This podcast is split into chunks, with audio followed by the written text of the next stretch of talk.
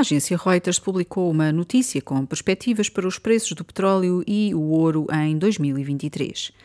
Publicitou a notícia no Twitter com a seguinte frase: A elevada inflação em 2022 forçou os bancos centrais a nível global a subir as taxas de juro de forma dramática, o que colocou pressão nos mercados. Será que em 2023 vai ser diferente? Ora, parte desta frase está uh, escrita de forma incorreta e não devia ser usada pelos órgãos de comunicação social. Porquê? Porque toma partido uh, dos bancos centrais e desculpa-os, justifica uh, o porquê deles terem aumentado as taxas de juro. Além disso, não reflete a realidade nem o contexto total em que se deu este abrupto aumento uh, e acelerado aumento das taxas de juro que tem gerado um impacto terrível nas famílias e nas empresas. A verdade e o contexto correto é outro. A subida das taxas de juro pelos bancos centrais em 2022 foi uma opção dos bancos centrais os bancos centrais não foram forçados a aumentar as taxas de juro. Isto porque já antes da pandemia, economistas alertavam os bancos centrais para os enormes riscos de um aumento da inflação. Na pandemia, as medidas absurdas e anticientíficas, como confinamentos e fecho de atividades, fizeram disparar ainda mais esse risco, como também alertaram economistas. Os bancos centrais apoiaram as políticas sem fundamentação científica que deixaram um rasto não só de mortes, como uma enorme crise económica. Isto depois de, durante anos e anos, os bancos centrais andarem a criar uma realidade alternativa, uma, uma realidade que não era normal, eh, ao manterem as taxas de juro negativas eh, durante anos e anos e comprarem dívida no mercado. Ora, é incrível que agora se venha dizer que os bancos centrais foram obrigados ou forçados a aumentar, seja o que for. Eles criaram esta situação e contribuíram fortemente para a evolução da inflação e da subida dos preços. Eles não foram forçados a nada. Eles podiam ter agido mais cedo, por exemplo, como muitos economistas defendiam.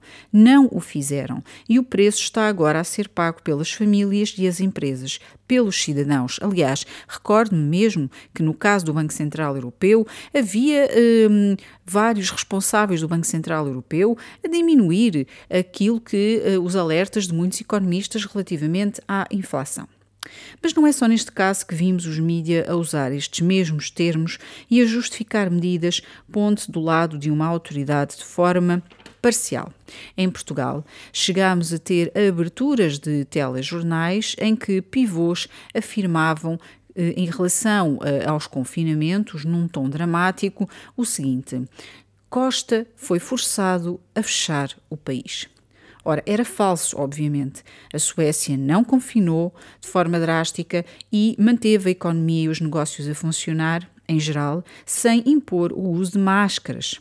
Hoje tem os melhores indicadores em termos de gestão de saúde pública na pandemia e, eh, ou seja, tem os melhores indicadores não só em termos do balanço da Covid, como em termos de mortalidade em excesso, visto que a eh, mortalidade em excesso na Suécia é, é residual nesta altura. Ora, o primeiro-ministro António Costa não foi assim forçado a fechar o país. Costa escolheu fechar o país, optou, decidiu e decidiu assim destruir negócios e prejudicar a população. Foi uma opção. Podia ter feito como fez a Suécia e ter mantido a economia a funcionar e a sociedade a viver numa quase normalidade. Escolheu seguir a via de muitos países na União Europeia e também a via da Organização Mundial da Saúde. E errou. Espero que tenha aprendido a lição para futuras crises de saúde pública, pois uh, esta uh, opção uh, do Primeiro-Ministro levou a que Portugal seja hoje um dos países europeus com o nível mais elevado de mortes em excesso dos últimos três anos. Além, obviamente, da crise económica, do desemprego, etc. Quanto aos mídias, aos órgãos de comunicação social, penso que é a altura de deixarem de desculpar os erros dos bancos centrais e os erros dos políticos. Não é esse o nosso papel. Não é esse o papel dos jornalistas nem dos órgãos de comunicação social. O nosso papel é questionar precisamente essas opções, é dar conta delas de forma isenta, rigorosa e completamente imparcial. Do mesmo modo, é curioso, nesta altura, por exemplo, em ver, os, em ver a forma como os mídias fazem da guerra da Ucrânia um espetáculo como uh, uma, fazem uma cobertura de facto uh, em relativamente às, às visitas uh, de políticos, de atores até, de várias individualidades que visitam Kiev como se não se tratasse de um país que estivesse em guerra. Enquanto ucranianos e russos continuam a morrer, os senhores políticos e até os senhores atores passeiam em Kiev ao lado de Zelensky, que foi transformado de resto numa superstar eh, com a ajuda dos mídia. Enquanto a guerra destrói o país e dilacera famílias, os mídia deliciam-se com estas visitas e os senhores da guerra, com destaque para os Estados Unidos, continuam a contar os milhões e milhões de lucros que estão a entrar em caixa com a venda de armas que disparou em 2022.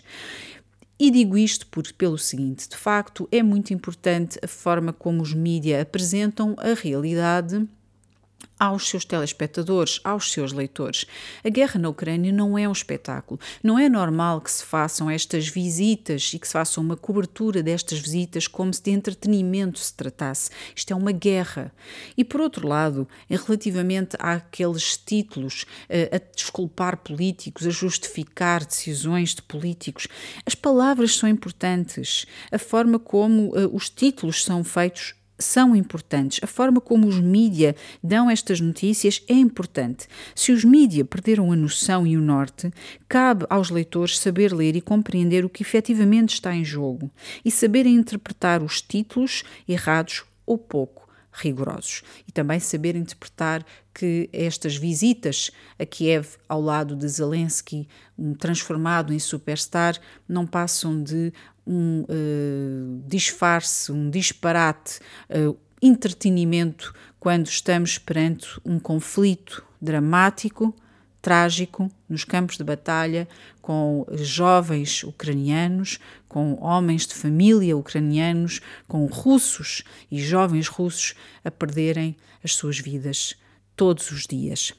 Obrigada por ter estado aí. Volto amanhã para mais um Caramba Galamba.